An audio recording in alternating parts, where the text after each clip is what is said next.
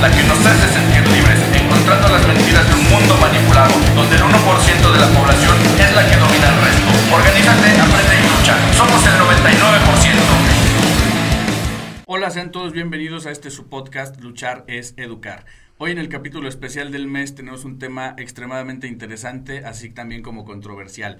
Vamos a estar hablando de psicólogo y coach, es decir, eh, si pueden comulgar, si están confrontados, si son independientes, si hacen las mismas prácticas o no, eh, cuál tiene un resultado y cuál no, o si ambos lo tienen. Entonces ponte muy atento porque tenemos dos grandes representantes de cada una de las ramas eh, que me complace tener hoy aquí como invitados y te dejo eh, con ellos para que los conozcas y se puedan presentar.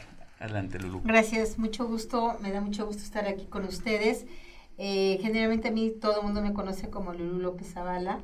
Soy este, desarrollista humana y, con especialidades en la terapia corporal integrativa, en la terapia de pareja y familia, en la terapia transpersonal y en la terapia gestal. Aparte también soy conferencista y me dedico a dar entrenamientos y capacitación también en empresas y también individualmente. Con mucho gusto, aquí estoy para poder compartir este tema tan interesante como lo dice Juan Carlos. Muchas gracias, Lulu. Y, y, ojo con todos ustedes, Lulu es, eh, digo, con una experiencia de más de 25, 30 años, ¿no?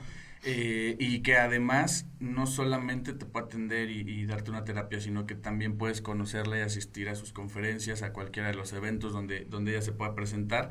Y bueno, pues qué más te puedo decir, tiene conocimiento amplio, entonces en este, en este espacio lo vamos a estar revisando con ella. Y por otro lado también te presento acá a, a un buen amigo y coach. Adelante, amigo. Ah, ¿Qué tal? Pues mira, pues muy a gusto de estar con, con Lulú, porque más allá de, de, cualquier otra cosa, yo creo que vamos a recibir una buena arrastrada de parte de ella. no, para nada. Eh, mi nombre es Antonio Tenorio, normalmente me gusta que me digan Tenorio. Eh, yo soy coach transformacional, tengo una, tuve una empresa de transformación y últimamente me estoy eh, consolidando en el tema empresarial. Aquí estoy también para, para servirles todo, gracias por la invitación, Juan Carlos. Creo que va a ser un, un, tema muy interesante.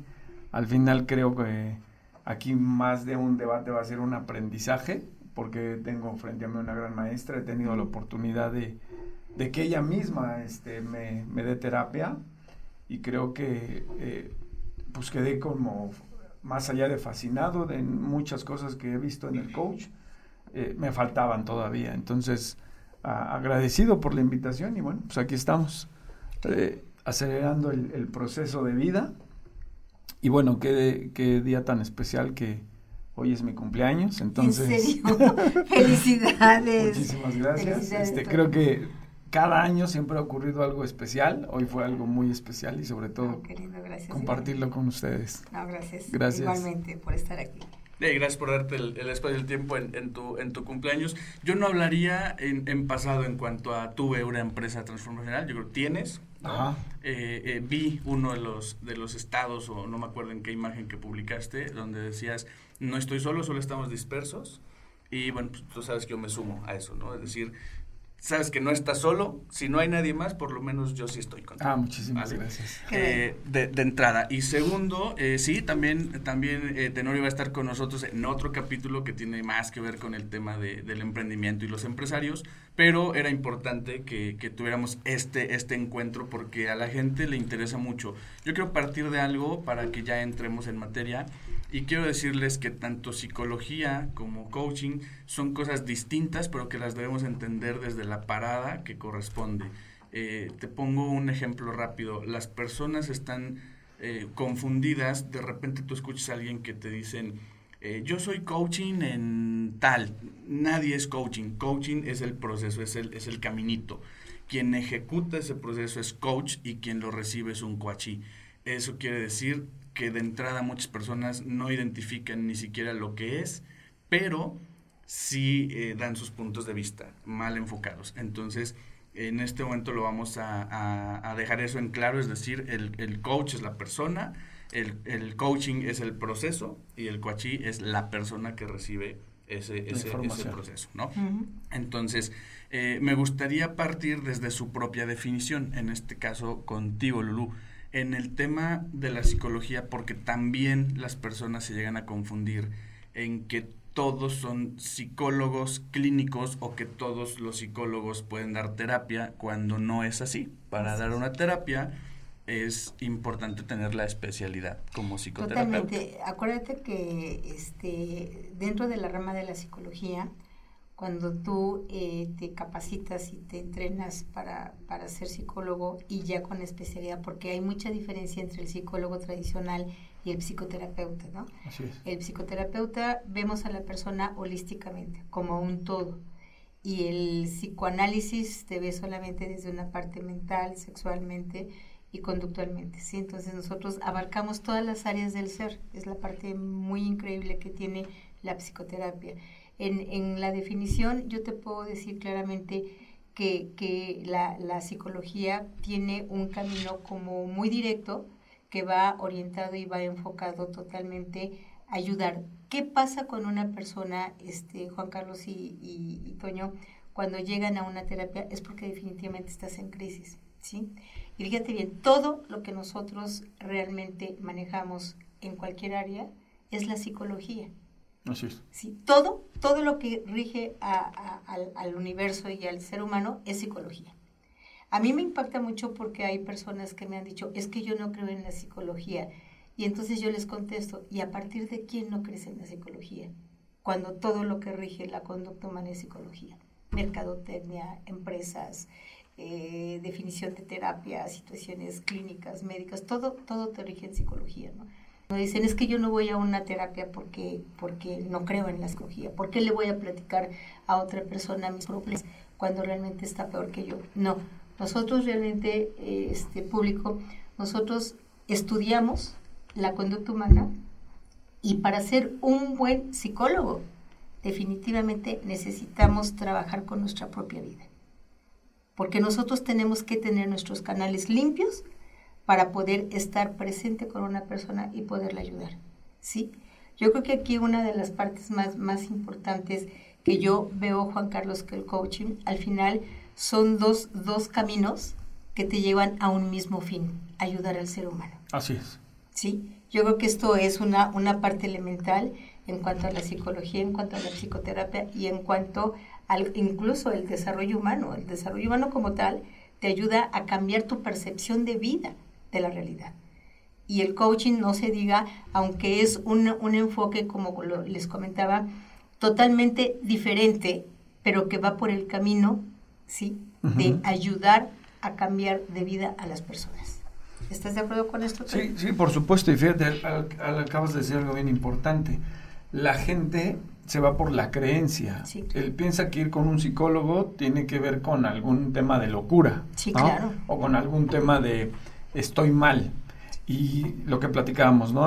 anteriormente en otras ocasiones es, es tocar el ego, ¿no? O sea, atacar el ego en el cual pues va a, a partir toda esa estructura eh, de defensa que no queremos, porque yo en, en algún momento me he sentido también eh, sensible a que me lastimen, ¿no? Sí, claro. Pero hoy en día ya lo tomo de una manera distinta. Bueno, ¿quién me va a lastimar? O yo permito que me lastimen. Y, de ahí parte el tema, yo creo que las creencias que tienen con respecto a la psicología. La gente no está educada con respecto al atenderme, como si, si aún así físicamente esperamos a que nos enfermemos para atendernos y eso nos auto este mm, medicamos. Claro, es que fíjate que aquí hay, hay algo muy importante este, a los dos, porque la psicología antiguamente estaba satanizada. O sea, el decir, oye, voy con un psicólogo, es que no estoy loco, cuando en realidad los psicólogos no vemos a las personas, menos con patologías. Eso se encarga la psiquiatría. Pero realmente nosotros vemos a las personas que se encuentran en crisis. Simplemente ahorita les pongo un ejemplo. A nivel mundial, el ser humano, mental, emocional y espiritualmente, está viviendo una crisis. Y no sabe definitivamente cómo poder atenderse porque tienen miedo, porque no saben con quién, porque cómo voy a ir con una extraña que no conozco, ¿sí? pero realmente la parte de la psicología ha tomado los años, y tú bien lo comentabas hace, hace este rato, Juan Carlos, hay países que el mejor médico de cabecera es el terapeuta. Así es. ¿Sí? Porque actualmente hasta los, la misma ciencia, los mismos médicos te dicen, oye Toño, es que físicamente no tienes nada, mejor ve a ver a un psicólogo. Sí, por supuesto. Se está dando una apertura muy grande y simplemente lo vemos y, yo se los digo, ¿no? Y vemos desde, desde el principio de la, del hombre, el ser humano siempre ha presentado problemas psicológicos y emocionales, pero se acuerdan que nuestros antepasados iban a ver al brujo, al hechicero, al, al, al, al, este, al que hace las limpias, ¿no? o sea, todo, todo esto de magia para limpiar sus problemas. Pero conforme se fue avanzando el tiempo, los años y todo, bueno, se fue creando esta corriente psicológica que ahí acuérdense que surge totalmente por, por este el principal padre de la psicología que es el doctor Freud. Él es el padre de la psicología. Y acuérdense que él para llegar a ser psicólogo, porque él no quería ser médico, él quería ser él, él, él quería ser este psiquiatra y entonces él tuvo que atravesar y fue médico, fue este científico, fue psiquiatra, fue psicólogo y fue psicoanalista. Entonces él, de él surgen muchas, muchas corrientes muy importantes para ayudar al ser humano.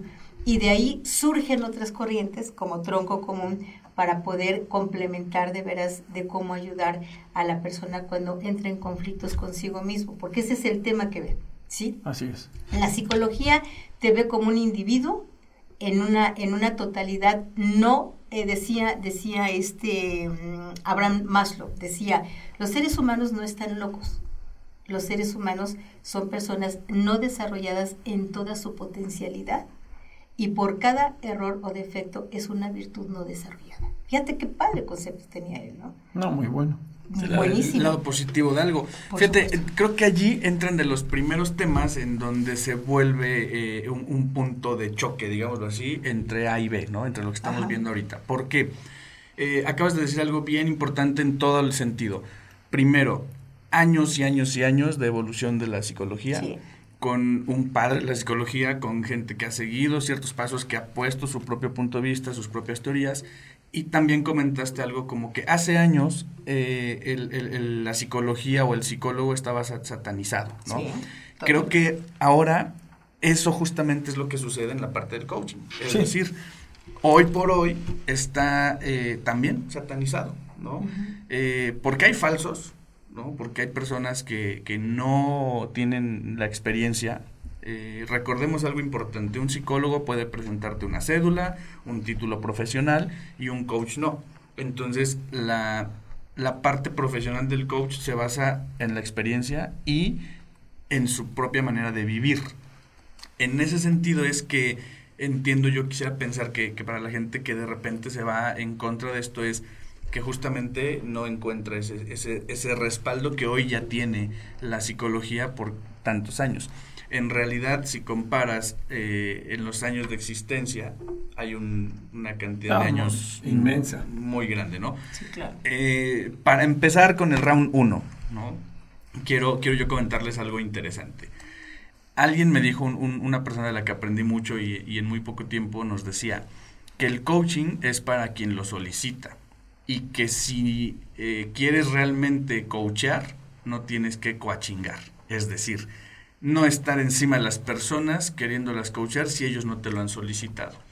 Y para el, otro lado, en la psicología, todos aquellos que piensan que la gente que acude a terapia o que va a un psicólogo es porque son débiles mentales o porque no tienen la, la, suficiente voluntad para sobreponerse a sus adversidades de, de manera autónoma, eh, creo que deberían eh, pensarlo desde, o verlo desde otro punto, ¿no? Porque eh, tal vez cada quien habla como le va en la feria en, ambos casos, pero alguien que se atreva a decir las personas débiles mentales y, todos aquellos que no tienen buena fuerza de voluntad y demás son los únicos que acuden a esto, creo que es un punto de vista muy cerrado, ¿no? Creo que es un punto de vista... Sí, estoy, sí estoy de acuerdo porque y yo, yo creo que no tanto cerrado, sino distorsionado. este, distorsionado, eh, Juan Carlos, porque el ser humano en su naturaleza no es débil, es frágil, que es diferente.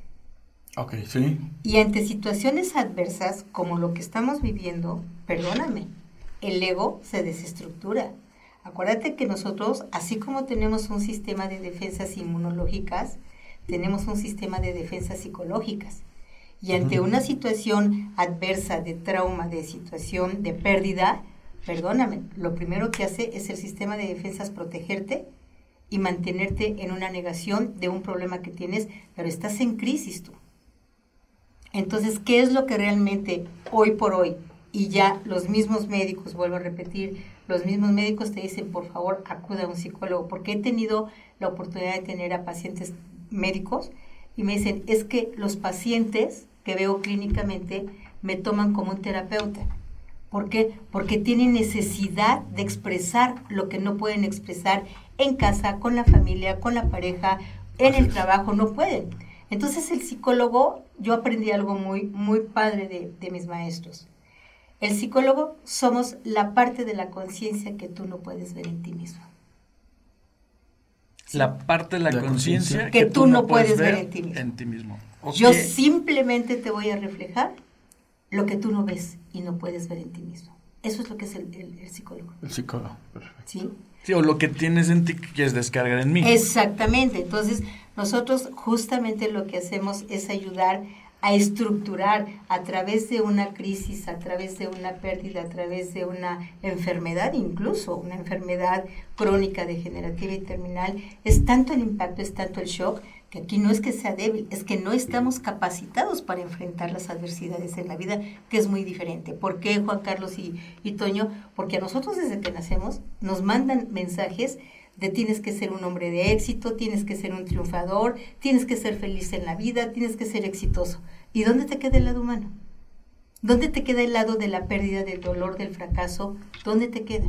No te enseñan. Entonces, cuando la vida te lleva por un camino de adversidades, por un camino de pérdidas, por un camino de muerte, es ahí donde entras en un shock porque tu ego lo está rechazando. Por eso yo creo que tiene que ver con las... eh, cómo las familias ocultan ese tipo de, de- de- de dolores, ¿no? O de dolo. ¿Por qué? Por, por no tener el sufrimiento. Uno no ver sufrir a, a- mi hijo, a mi hermano, a mi papá, a quien sea, eh, y por eso no, no, no duele, ¿no? O sea, precisamente a, a los hijos la educación, las creencias, es como el dolor no, no puede sentirlo. Bueno, acuérdate y lo voy a decir. ¿sí? Y soy muy observadora y a partir de hace dos años ha empezado a cambiar la estructura mental de la sociedad, donde ahora, ahora sí te invitan a reconocer las emociones negativas que antes estaban prohibidas. Sí. Antes la educación, no llores, ¿para qué lloras? Aguántate, tienes que ser fuerte. Los hombres no lloran, Claro. ¿no? Sí. Y tú, yo recuerdo que mi madre, que en paz descanse, me decía, mijita, no llores, no tienes por qué enojarte, no tienes por qué estar triste. Entonces, ¿qué mensaje me mandaron a mi yo interno? No sientas. Entonces, cuando la vida te manda una ola de adversidades, no las quieres aceptar. Y es muy diferente, Toño, el dolor al sufrimiento. Porque el dolor es inherente a la vida del ser humano. ¿Y el sufrimiento? Es, opcional. Ok. opcional. Si tú fíjense bien la contraparte, decía, y de verdad es, es una metáfora hermosísima que me impactó mucho. En alguna ocasión en un libro leí que las, las truchas, cuando vienen nadando contra corriente, se envejecen. Y dice, ve a un lugar donde haya truchas, agarra una trucha, sácala, y su carita está arrugada y es de dolor, de sufrimiento. Pero cuando el se esfuerzo, por el- por el esfuerzo que vienen Ajá. nadando contra la naturaleza.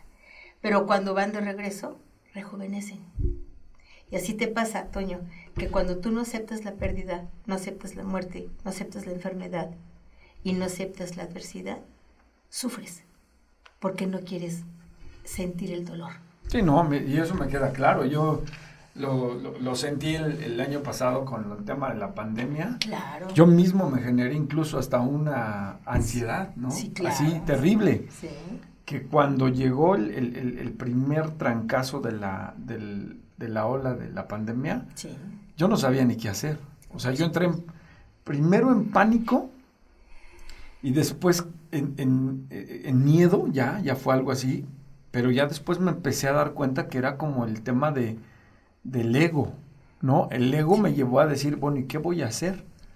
¿Hacia dónde me voy a dirigir? Pero hubo algo que afortunadamente eh, creo que esto también me ha apoyado mucho en el tema del coaching, es eh, las capacidades que tengo. Así es. ¿Sí? A pesar de que yo traía un dolor interno de varias eh, emociones que traía del año anterior y ver cómo la situación iba más a declive que hacia arriba, entonces empecé a entrar en pánico entrar como en, esa tema, en el, primero en el tema emocional y después en el tema de defensa. Claro. Y yo decía, no, no va a pasar nada y tú vas a salir. Y, sí, pero eso era más como motivación, ¿no? Así, una defensa. es una defensa y te voy a explicar por qué. Porque para que tú puedas tener un cambio, o sea, lo que nosotros ignoramos es que como seres humanos, la vida siempre te invita a una evolución, a un crecimiento y a un autodesarrollo. Y el ser humano, por el ego tan resistente que tenemos, no te lo permite. Entonces, gracias a la ley de la adversidad, gracias a la ley del accidente, gracias a la ley de la pérdida, es cuando te confronta tu ego, te desestructura tu sistema de defensas y entra tu vulnerabilidad. Así es. ¿Ok? Entonces, todos necesitamos de la crisis. ¿Por qué crees que para, para qué estamos viviendo esto? Y fíjate qué fuerte, porque hay personas que así que eran resistentes en creer en una parte espiritual, con quien quiera que ellos quisieran creer, lógicamente, ante ver la amenaza de la pérdida de un ser humano, se arrodillaron, suplicaron, pidieron, y aún así se los llevaron. Así es. ¿Y sabes qué? ¿Cómo crees que quedó esas personas? Resentidas con Dios, con la vida, deprimidas, aisladas y encerradas, que esta vida no tiene sentido. Aquí, aquí Juan Carlos, esta es la parte cerrada de la mente humana, que no ve más allá del sufrimiento, no ve más allá del sufrimiento. Pero esta es una gran oportunidad de resiliencia que tenemos todos los seres humanos para poder trascender, abrir nuestra conciencia y ser mejor personas.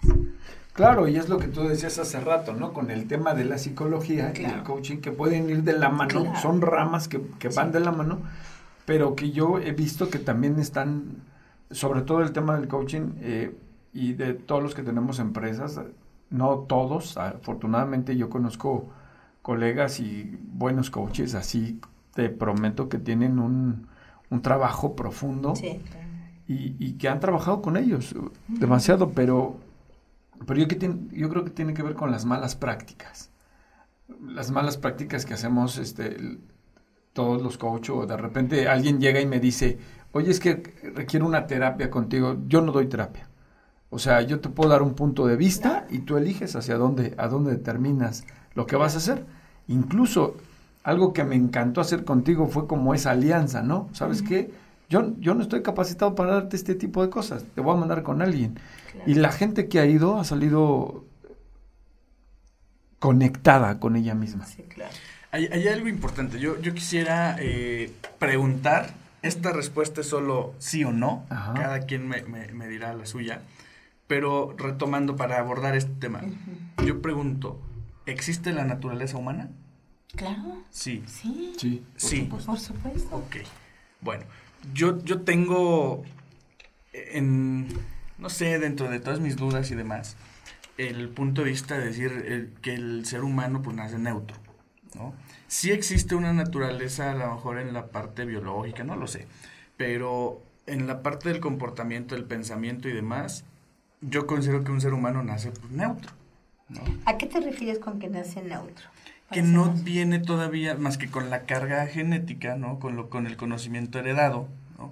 pero que realmente se forma y se vuelve eh, de naturaleza buena o mala, hablando de ese, de ese este, tema, dependiendo del entorno en el que se forme.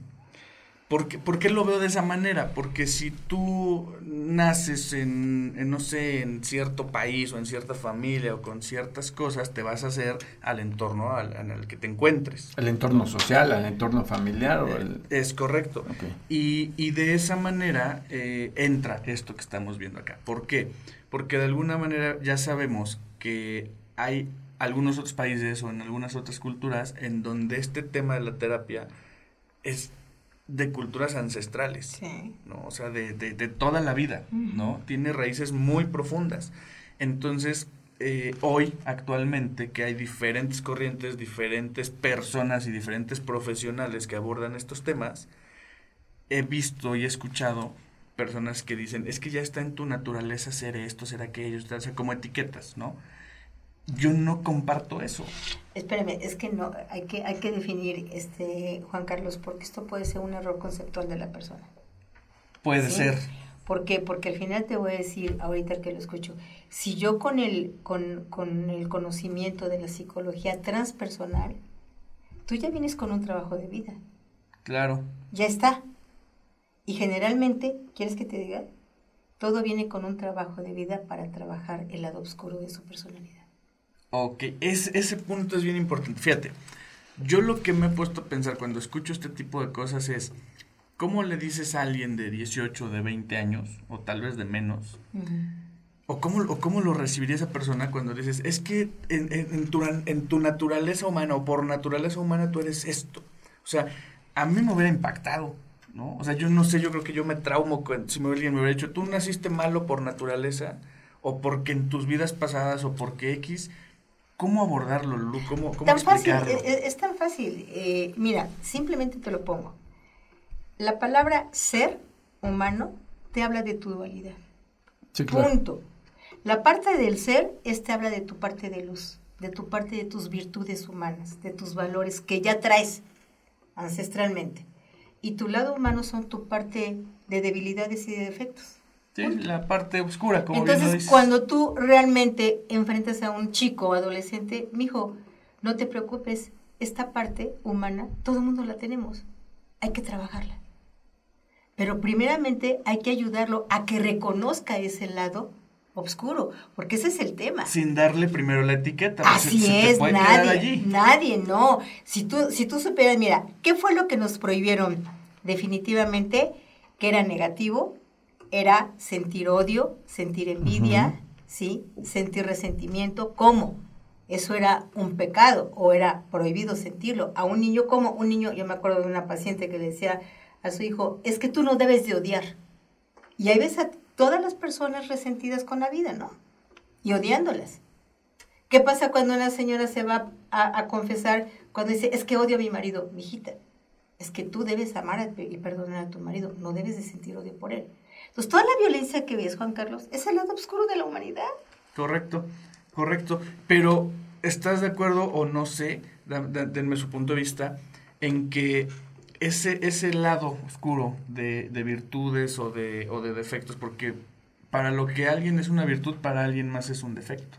¿no? Por ejemplo, alguien que te dice, yo perdono a todos, yo soy muy tranquilo, yo no me quiero pelear conmigo mismo y por eso tampoco con los demás, yo lo vería como una virtud de alguien. Y alguien más lo ve como un defecto en decir, no, pues como crees. A o ver, sea, ahí viene.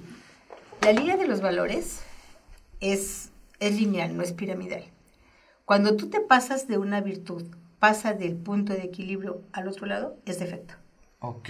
Ah, ok, ok. ok. ¿Sí? Sí. Todo tiene un sentido de ser. Si tú te pasas de esa línea y, por ejemplo, todas las personas, oye, es que es tan bueno, es tan tierno, nunca te dice que no, esa persona tiene una debilidad en su carácter y no sabe poner límites. Claro, es como lo que se Sí. maneja acá, en donde dices, el que es demasiado dador se termina convirtiendo en, en- Tomador. en tomador. Sí, por Es- es supuesto. más o menos Claro. esa línea. Sí, eh, el tema es, siempre vas a tener una raíz de, el, del resultado de, un- de una conducta, ¿sí?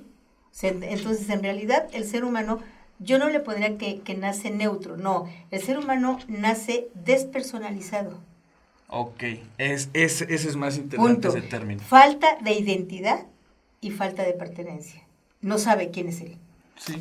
Que es algo Sí. que, que prácticamente estábamos platicando ella y yo con Ujú. tema de la sexualidad. Ah, sí, ¿no? Que, es ah. este- que ese es un punto muy, muy interesante. Sí.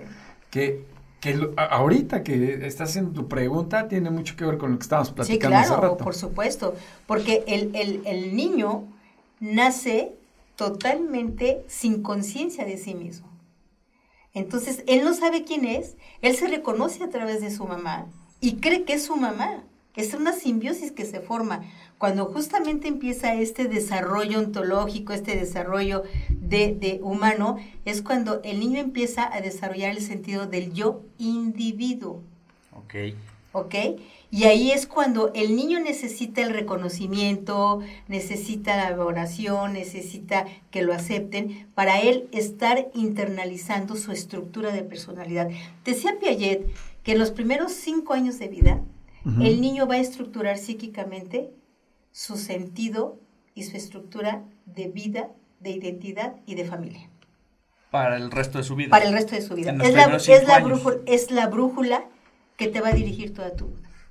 Hasta como para ser autoridad en ti mismo, to- todos los límites, los valores, las creencias, todo en ese momento lo está recibiendo el niño y lo está forjando humanamente.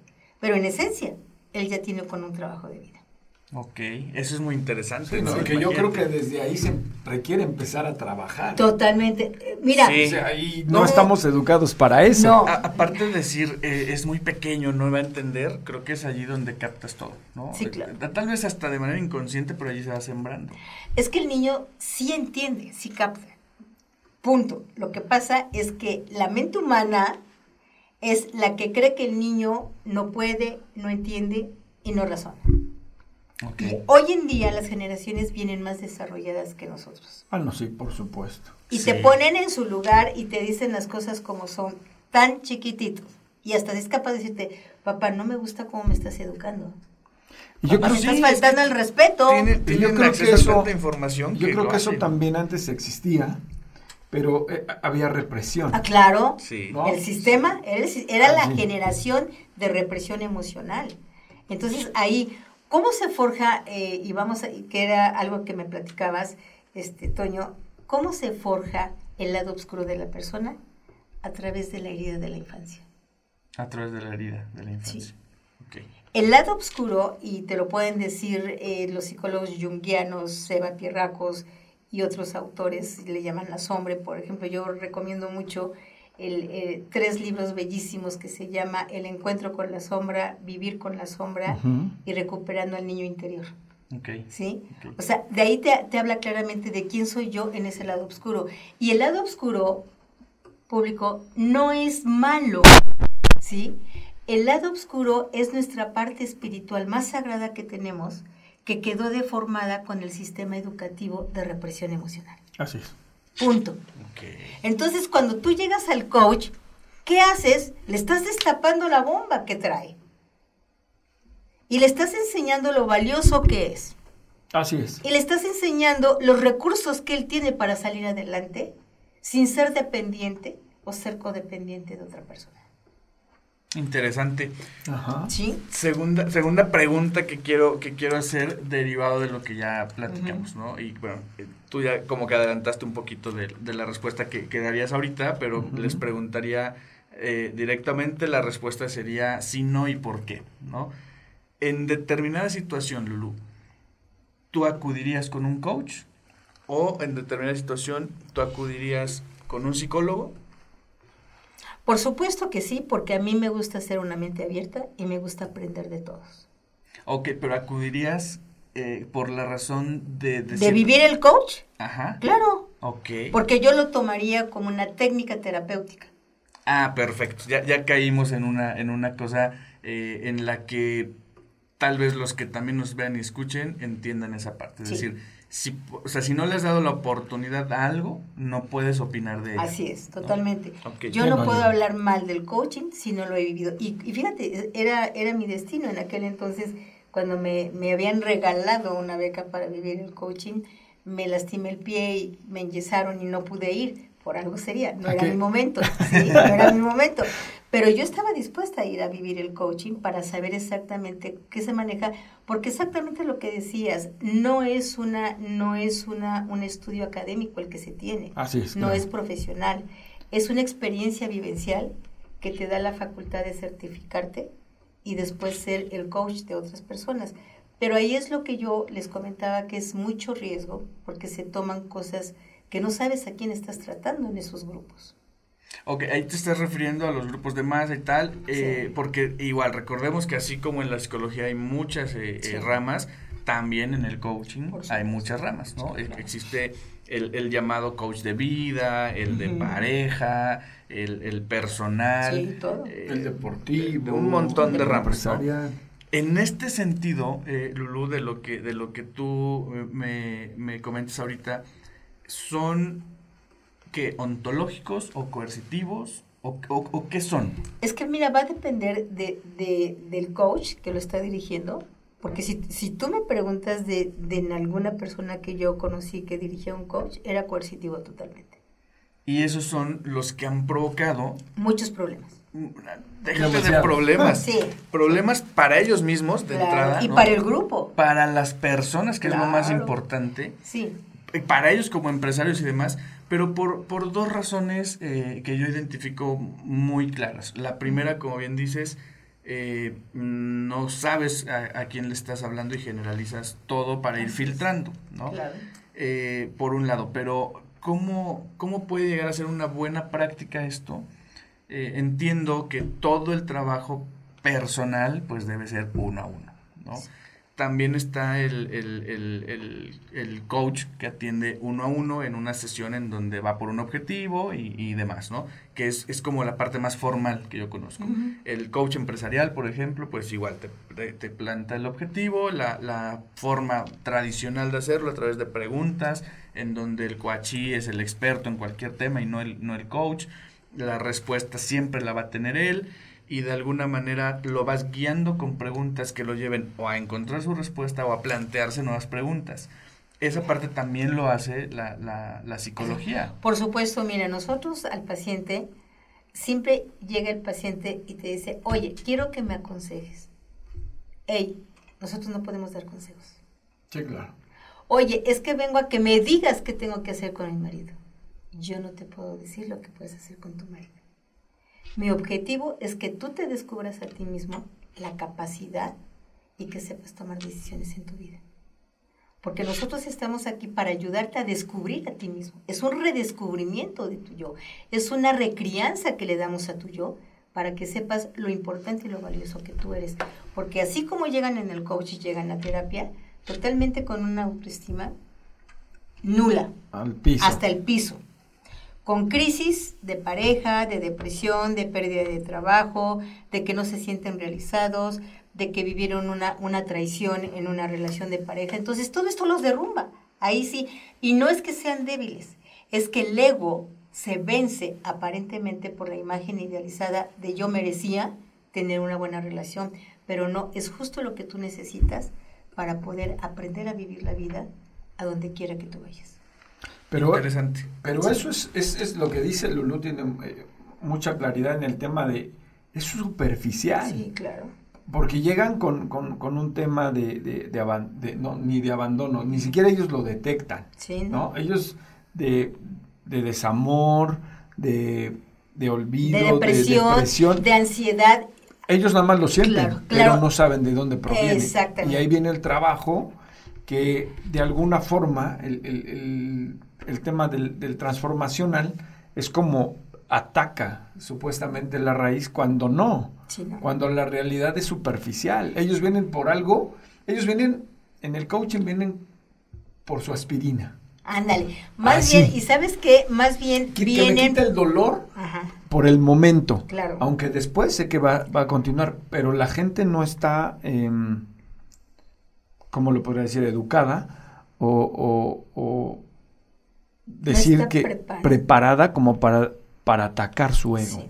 Para decir, vamos a atacar el cáncer desde donde proviene. ¿Te parece? No. Claro. Espérate. Hay, hay, una, hay, una, hay una parte, y eso es, eso es básico, que cuando una persona llega al coach o llega a terapia, llega con los síntomas, desconoce la raíz de la enfermedad.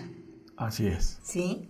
Entonces ustedes tratan a las personas que llegan grupalmente con el síntoma, más no tratan la profundidad del problema que hay. Así Y es, eso- aunque ellos creen que ya el síntoma está curado, ¿no? Eh, No, no porque te voy a decir una de las cosas. No lo saben, ni siquiera saben. Sí, Ni siquiera lo saben. Pero lo o sea, creen. por ejemplo, vamos, vamos a, a- a- a este tema, ¿no? llega una persona a terapia y te dice, oye, es que sabes qué, estoy deprimida, siento ataques de pánico, bla, bla, bla. A ver, dime, ¿y qué te pasó? ¿Desde cuándo empezaste a hacer así? Ah, pues es que mi marido me traicionó. Ah, estamos hablando de traición. Sí, claro. Ok. Y entonces ahí viene la intervención de la conciencia interna. A partir, en alguna otra experiencia de tu vida, ¿has vivido otras traiciones? Y te vas a la raíz del problema. Sí, hay que rascarlo. Y hay que rascarlo. Nada más con esas preguntas, ¿eh? Y ya es ahí donde tú dices, oye, es importante que tú empieces a conocerte a ti mismo y empieces a elaborar la autobiografía de la historia de tu vida para saber en qué etapa de tu vida te sentiste traicionado. Y generalmente es de los papás. Sí, viene, viene desde origen. Desde origen. Oye, y, y en este caso, por ejemplo, yo también he escuchado personas que dicen, ¿para qué ir a 30 sesiones de, de, de terapia con el psicólogo si puedo ir a, a tres con, con un coach? ¿Qué hay en eso? O sea, ¿por qué unos lo, lo, lo, lo ven como que es mucho más rápido en el tema eh, eh, de, de Mira, coaching? te voy, a, te voy a decir, si nos vamos a la cultura americana, que fue la corriente de la terapia breve, que eran 12 sesiones, y se acabó Para cualquier cosa. para cualquier cosa, Ok. Fue realmente el objetivo porque allá en Estados Unidos es demasiado cara la terapia Ah, ok. Tiene que ver un- con un tema económico. económico. Y eso te lo digo porque tuve la oportunidad de conocer a unas personas americanas donde me compartieron que allá por hora es demasiado caro. Y entonces, imagínate todo lo que cobran por una hora de terapia, si un especialista, y solamente te dan, te armaron un paquete de 12 sesiones para poderte ayudar un poquito lo que hace el coaching, pero no te sana. Porque Ok. dejas la terapia y vuelves a caer a toda ese- esa situación. Realmente yo aprendí mucho en todo el entrenamiento que yo tuve de años que decía que para que realmente sea benéfico un proceso de terapia mínimo deben de ser de uno a dos años. De Sí, uno a mínimo. dos años. Aquí se avientan tres meses y eso, Mínimo. este, de alguna forma, eh, es como darle un seguimiento. Sí, Y, y eso si, si, si la gente lo, lo, lo permite. claro. Si no, pues vas, vas. Ahora, ¿en qué veo, personas, fíjate, ¿sí, en qué veo positivo la parte del coach? Que ustedes como cirujanos van a abrir la herida, van a ver que tiene cáncer, pero como no tienen el conocimiento científico, lo van a cerrar y los mandan a la vida con la herida suelta. Entonces, si llegan a unirse estas dos fuerzas, nosotros me lo dejas abierto y yo voy a trabajar para ayudarlo a sanar ese cáncer que tiene. Aquí hay algo bien interesante. ¿no? Sí. Eso, ahí hay algo bien interesante que acabas de decir. Podríamos entonces pensar que en la parte del coaching ontológico, ¿no? No el coercitivo, Pero sí el, bueno, incluso hasta el coercitivo, pero que eh, creo que entiendo que hasta es ilegal, etcétera, etcétera. Pero en la parte eh, de- del coaching ontológico, entonces puede ser incluso un preámbulo para que se canalice ya con el profesional. Claro. Puede ser una parte de exploración, ¿sí? Y de motivación para darle continuidad. Si, si las personas que llegan a tomar, o sea, es, es que fíjate bien ahí el tema y lo, te lo he escuchado decir eh, este, en varios momentos. El coaching no tiene una validez oficial y legal, ¿sí? Sí. Entonces, aquí tú por tres meses, por seis meses, capacitan y certifican a una persona. Sí, sí, sí, pero tener un documento, una Sí. certificación no te hace coach. No te hace coach. No, ¿sí me aparte, eh, la certificación dura un año, ¿no? Sí. Hasta Dep- dos años. Sí, hay Claro. unas de tres años. dependiendo, ¿no? Entonces, aquí lo que yo te decía, el conocimiento académico, teórico, es muy elemental para poder ayudar a una persona.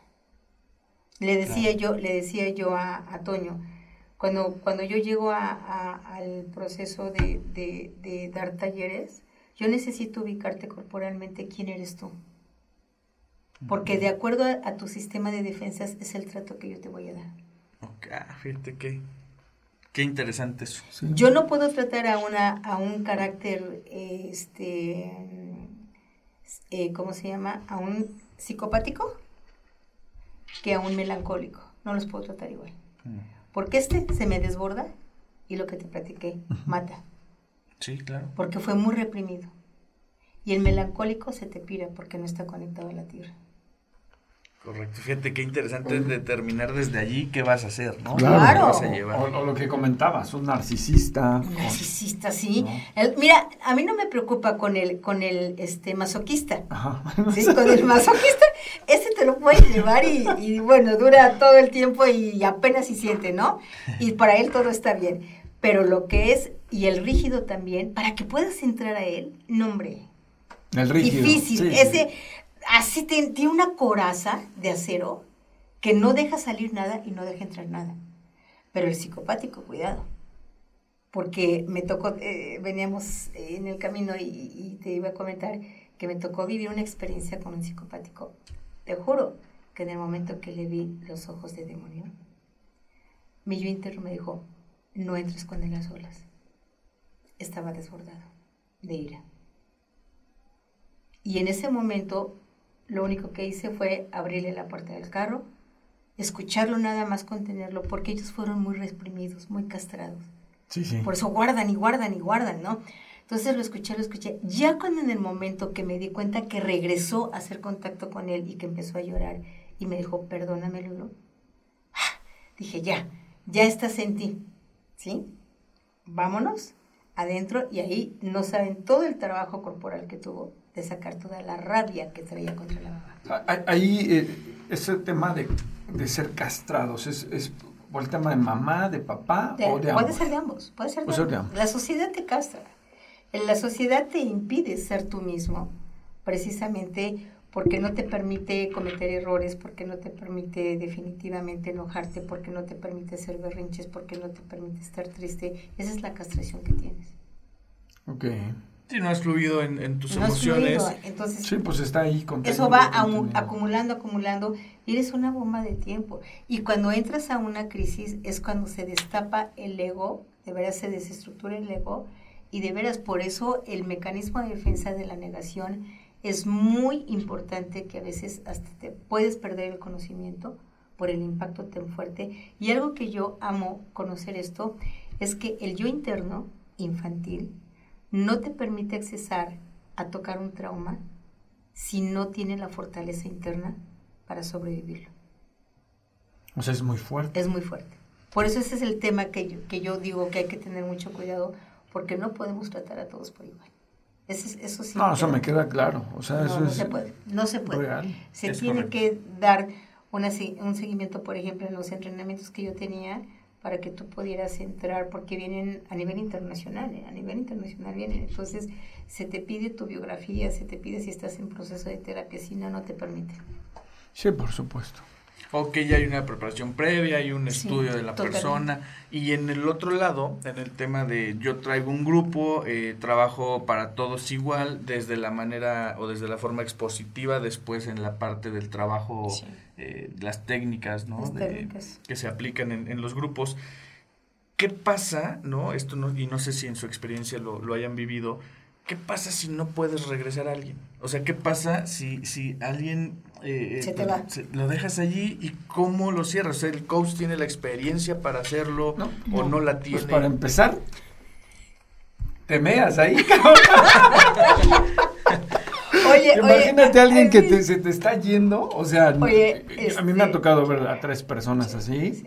literales de, de- de pánico, porque sí llega un momento en donde tienes que saber cómo hacerlo y, eh, se tiene que estar preparado, uno, y dos, si no estás preparado, tener a alguien que sí lo pueda hacer. Sí, fíjate que esto a- acaba de dar con, con algo que le estaba platicando, creo que fue ayer o, o fue este hoy.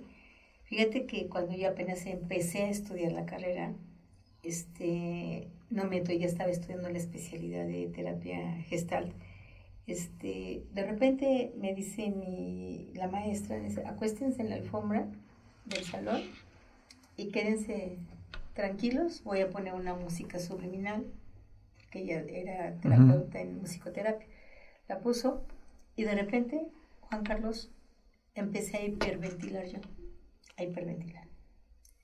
Y yo, inocente, ingenua, sin la experiencia que hoy tengo, Sí, se acerca la maestra a mi oído y me dice, acentúa tu respiración, Lilo.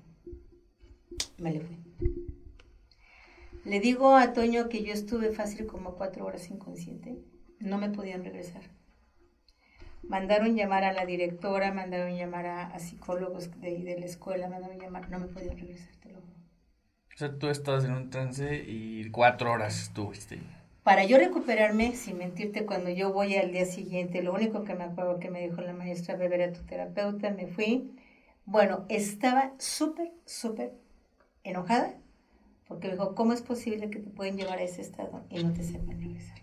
Ese es el peligro. Mira. Ese es por eso te digo, ¿no? No, no, no, es peligro. es, es, de cárcel, ¿no? sí, no, claro. Sí, pero, pero el peligro porque lo que decía Lulu hace rato con el tema de, del paciente, eh, pues, ¿cómo, ¿cómo llamarlo? Pues sí, psicópata, ¿no? Con tendencia. Eh, imagínate, toda esa represión son, son, pacientes, porque una de las características es que son demasiado pacientes, pero actúan de manera muy rápida. o sea, es decir, eh, tú alcanzas a ver, dices tú, le veo los ojos de demonio y prefiero mejor no quedarme sola, porque sé que es muy paciente, pero en un segundo me puede atacar. Por supuesto. En el otro lado sucede exactamente igual. No sabes qué tipo de persona está o con qué eh, características y de repente te puedes exponer también. No solamente es exponer a, la gente que, que, debería ser el foco, sino también exponerse a sí mismos en el momento. Y después no poderlo regresar ya te puede causar otro tipo de, problemas, ¿no? ¿Qué, ¿Qué, pasaría, ¿no? En, en, en, un determinado momento, tanto en una terapia eh, psicológica como en, un, como en un grupo que se está coachando, si de repente tú encuentras el caso, ¿no? De, de alguien que no puedes regresar como, como psicóloga, ¿no? entra la parte médica, entra la parte psiquiátrica. ¿Qué pasaría en ese Ahí ya entra la parte psiquiátrica. Sí, 100%. Definitivamente. A mí me tocó un caso de una paciente y de verdad, por eso te digo que hay que saber, hay técnicas terapéuticas que yo utilizo dependiendo el tipo de, de personalidad que tienen y de persona para poder ayudarlas a liberar. Y hay una técnica que lo aprendí en la terapia gestal, que a un niño o a un adolescente, para que saquen la ira, para que saquen, porque es delicado desestructurar a un adolescente, es muy delicado, porque apenas está estructurando su sistema de defensas. Entonces agarré y le puse crayolas, ¿no? Crayolas con una hoja. Aquí me vas a sacar toda la rabia, el odio y el resentimiento que tienes hacia tu esposo. Le vino una conversión histérica. Imagínate. Nada más con esto te estoy diciendo. Escribe aquí, raya la rabia, el coraje, bla, bla, bla. Entonces empezó así eso. La tuve que llevar al hospital. Ok, pero entonces sí es importante, o sea, es decir, si entra la parte médica y psiquiátrica. Claro, por su, porque le pueden dar un relajante, ya le inyectan por vía intravenosa, le dan un relajante y ya suelta. Entonces ya se atiende un tema físico-químico. Claro. Y ya... Y de, y de hecho, a veces nosotros los terapeutas vamos de la mano con el, la terapia psiquiátrica.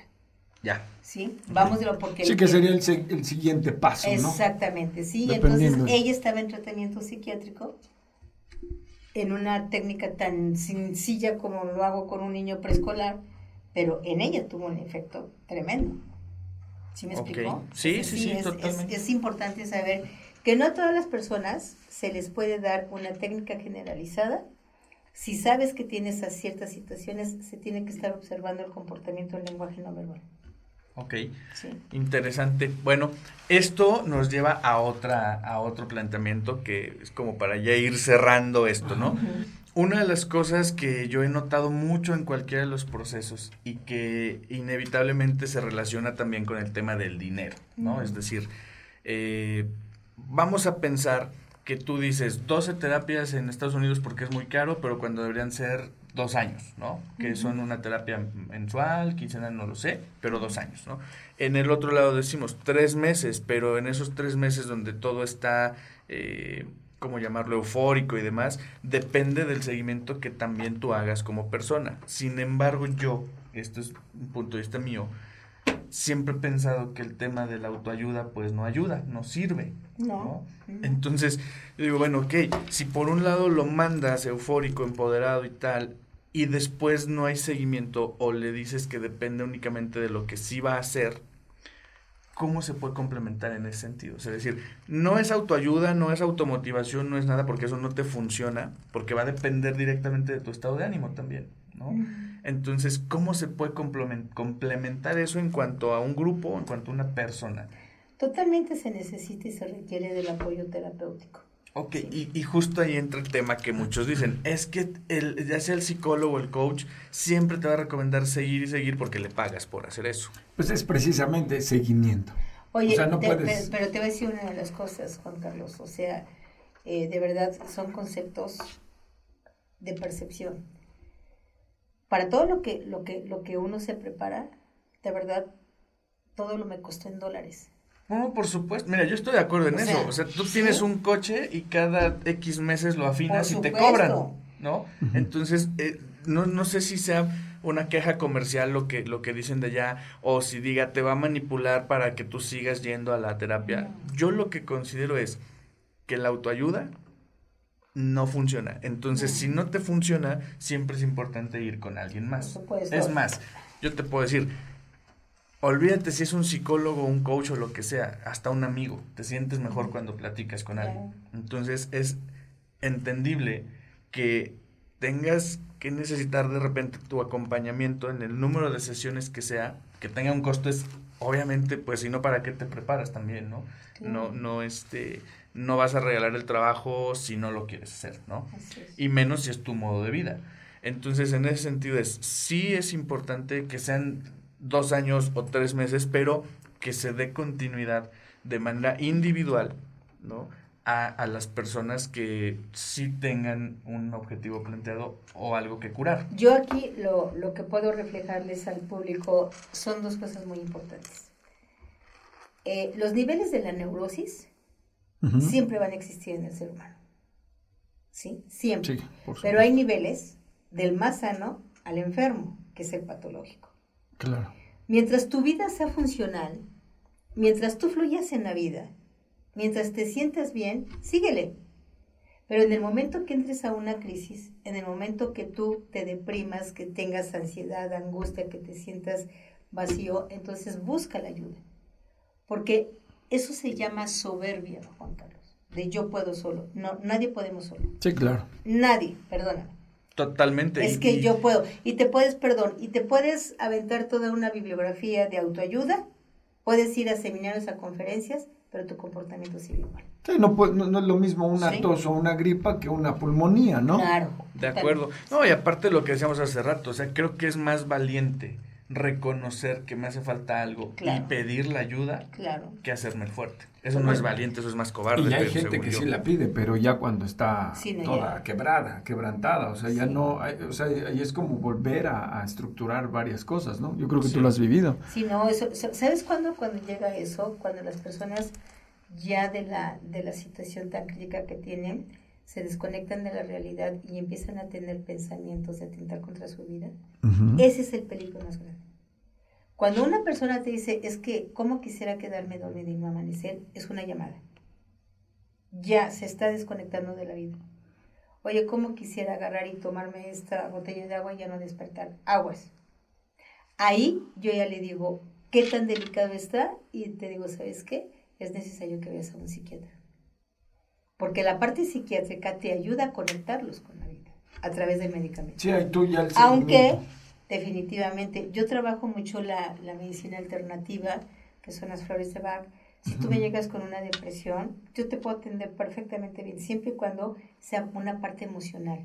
Pero cuando ya sea una depresión crónica, orgánica, ya no. Ya tienes que ir de la mano con la parte científica, que es el psiquiatra. Excelente, pues eso está, eso está padrísimo. Un buen profesional siempre te va a recomendar el siguiente nivel cuando ya llegó a su límite o cuando identifica que lo tiene que tratar otro Además, yo creo que tanto el participante como el, paciente, ellos de, de, verdad se dan cuenta. O sea, yo creo que yo sí me daría cuenta si una terapia no me funciona. Claro. O sea, o si realmente no estoy yendo con un profesional. El seguimiento que yo, por ejemplo, en este caso seguí con Lulú fue porque yo estaba sintiendo que sí estaba ah, avanzando, y sobre todo que tenía que atravesarlo sí o sí. Por, primero la confianza que me dio. Sí. Segundo, porque yo vi resultados en las personas que me la recomendaron. Claro. Y entonces vi que había un resultado, dije, pues yo voy aquí. Aparte que me va a servir, voy a estar bien. Pero eso lo detecto yo como, como, como persona.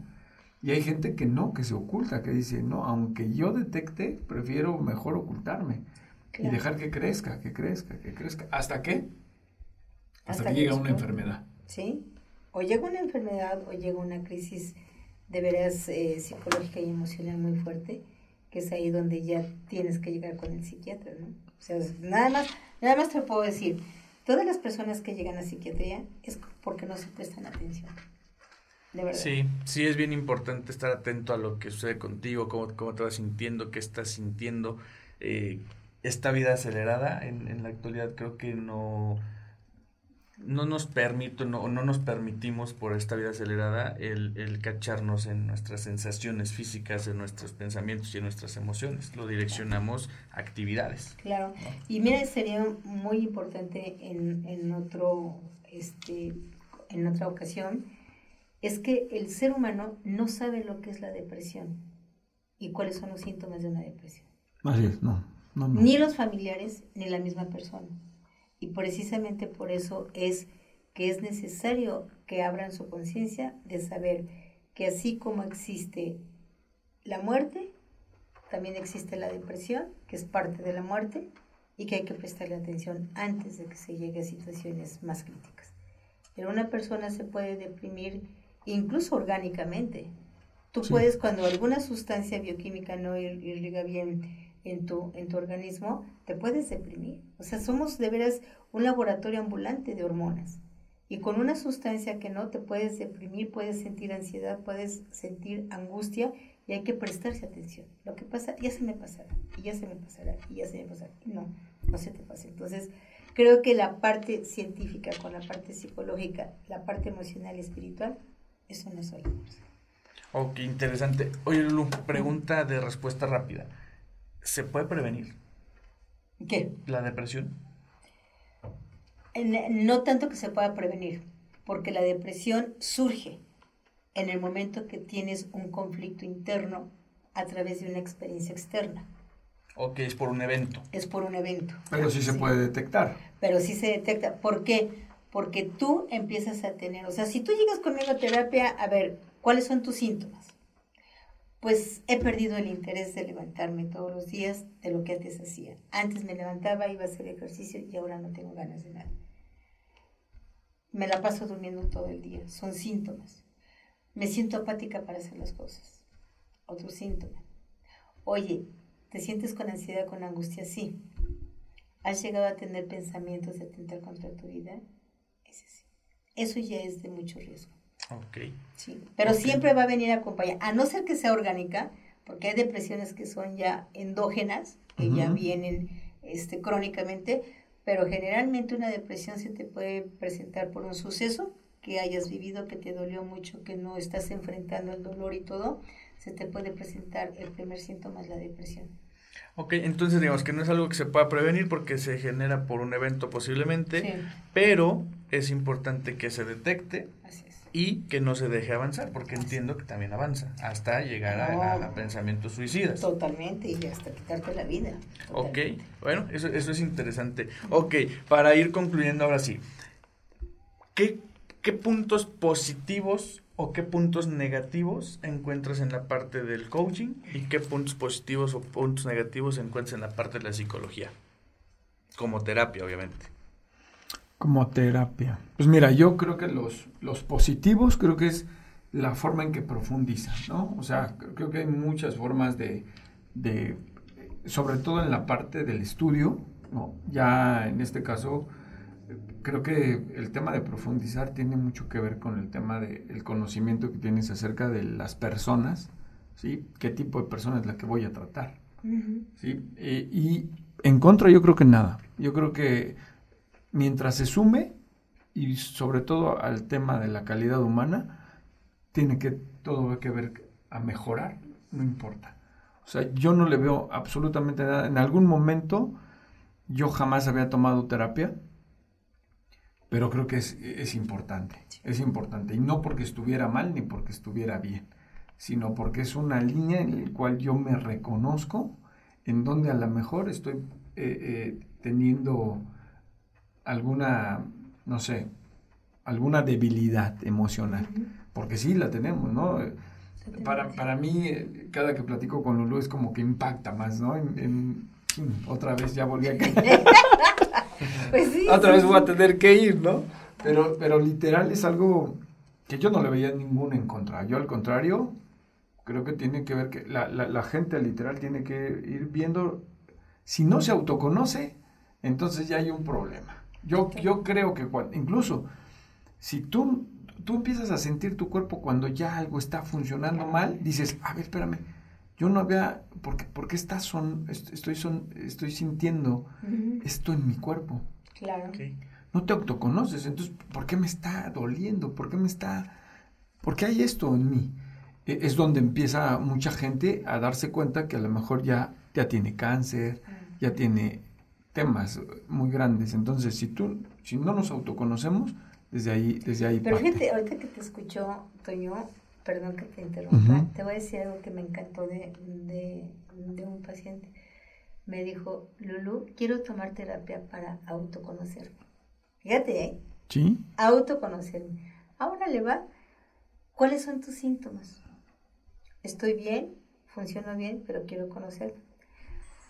¿Qué pasa cuando empiezo a explorar en su inconsciente, con todo el autoconocimiento, empieza a detectar muchos síntomas que él tiene y que, y que no sabe de dónde vienen? O sea, fíjate bien lo interesante cómo la parte inconsciente lo mandó a trabajar partes que no se conoce a sí mismo. Sí, Sin sí, tener sí. síntomas claves como la depresión, como la ansiedad, como la angustia, como el sentirte perdido, no sé quién soy, si me explico? Sí, es por un impulso, un de, crecimiento personal Un incluso. impulso de vida que le dijo, quiero. Claro. Y ahí está, y está joven, ¿eh? tiene treinta y tantos años. Entonces, creo que es una parte padrísima que las personas por propia convicción digan, quiero de verdad conocer. Sí, porque a lo mejor ahí viene la segunda parte, ¿no? Claro, A lo mejor ahí viene el tema de, bien, del, del, del seguimiento. Por supuesto. Del seguimiento, a ver, incluso nosotros cuando ellos llenan un formato, aparece si tem- tienen temas psiquiátricos, Sí, sí. este, psicológicos, si están tomando algún medicamento, ahí le decimos, no, pues no puedes, ¿no? Así es, Pero mucha gente, te lo prometo, no lo ponía claro, y de repente se detectaba en alguna situación, por supuesto. ¿no? De repente era agresiva, de repente se ponía a llorar y, y no la parabas. Sí, claro. Entonces, oye, pero ¿qué, qué estás tomando algo? No, pues sí, estoy en tratamiento psiquiátrico. No, pues tómale, ¿por qué no lo pusiste? Claro. Pues no, es que yo no llené el formato, ¿no? Sí. Sí, es que si yo lo ponía no me iban a dejar estar aquí. Así es. Mira, yo, y yo creo que lo único que yo te diría en, en la parte es una buena técnica grupal de ayudar a las personas a destapar esa conciencia, pero algo que sí les invito en, a los coaches que, que puedan escuchar esto, que no les eleven tanto el ego, porque se disparan y de verdad se sienten dioses y después no hay quien los baje. Y no se están dando cuenta que la parte neurótica ahí sigue latente.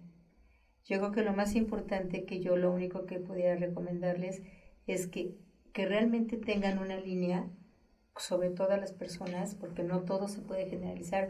Habrá unas que sí, habrá otras que no, que les den esa guía de que tengan un seguimiento con un especialista, para Sí. que puedan reforzar, puedan reforzar más lo que acaban de abrir. Sí, para que no crean que el estado de euforia les va a durar para siempre. Así es. Y que además canalicen toda esa energía hacia, al- hacia algo que les dé un objetivo real, ¿no? Yo creo que aquí sería un acompañamiento entre lo que es el coaching y la psicología. Así es. Van, de- van así Van como de la que mano. Van de la mano, van unificados. Sí. No, hacer como, eh, como las, esas alianzas Así positivas que pudieran apoyar a... a- a- pues, la, la realidad es que es eso, ¿no? Es apoyar al ser humano. Sí. Y sobre todo, mira, algo muy importante que ahorita estamos viviendo una crisis a nivel este, existencial muy fuerte por todo lo que estamos padeciendo, que de verdad no se queden, no se queden con el intento, que busquen ayuda, porque es la parte más sana que definitivamente puede tener un ser humano para desbloquear su potencial que realmente tiene. Sí, me y, a queda eso, claro. y a eso es a lo que nos está invitando las crisis que se están teniendo ahorita. Los chinos tienen una frase muy padre que dice que es la pérdida, la crisis, es crisis oportunidad o riesgo de perder. ¿Sí? ¿Por qué? Porque en realidad es una gran oportunidad de destapar y de recuperarte a ti mismo y reconciliarte contigo mismo. Ay, eso está extraordinario. Ese es el proceso. El tema es llegar a ese. A A ese. Y poder tener tanto la información como la confianza de con quién Con vas, quién. con quién te atiendes. Sí, ¿no? porque esto que me preguntabas en un principio, hay muchas escuelas patito que los llevan a que te dan un curso de psicoterapia, Ajá. ¿sí? Ujú. Lo vi una vez anunciado que dije, ah, carambas, ah, carambas, ¿no? Pero bueno. Sí, en cuatro Y meses se ya eres anuncian, y se, ándale, y se anuncian como psicoterapeutas, de verdad, y definitivamente ni proceso tienen, ni tienen el conocimiento, carambas, por Dios, ¿sí? Sí, sí, y sí. mucha y eso es engañar a las personas creo que Es eso fraude, como en muchos otros es negocios también acá hay. sí claro no entonces creo que eso eso no lo no lo recomiendo no lo acepto sino simplemente que vayan con personas profesionales de su entera confianza y yo creo que algo que, que ha sido a veces te recomiendan de persona a persona y es conforme vas creciendo muchísimo en, en esa recomendación no. Pues yo creo que Súper bien. ambas, en la, en la de psicología y en la del coaching, va de boca en boca. claro Va de boca en boca y los resultados, sobre todo los resultados que se obtienen. sí claro así es Sí, te dar resultados. Pues muchas gracias, muchas No, gracias por su tiempo, no, muchas gracias no, por estar acá. Fue un placer estar con ustedes, de verdad contigo Juan Carlos, contigo Toño, y bueno, estamos aquí en lo dicho para cualquier otro tema que quieras tocar, de verdad que hay, hay tantos temas Pues, ahorita. pues bueno, estaría padre como ponerlo de una vez en la mesa.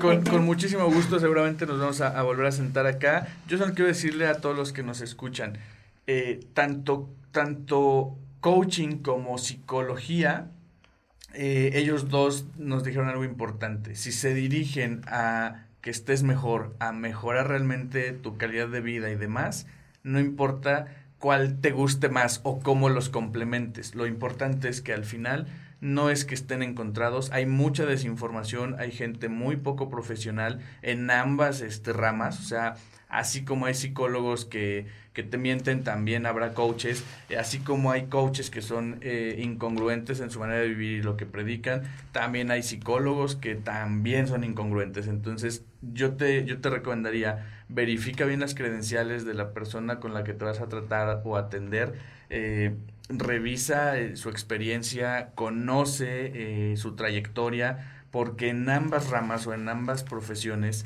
eh, la experiencia creo que es la mejor carta de presentación, más allá que la escuela de donde venga o, el título que tenga.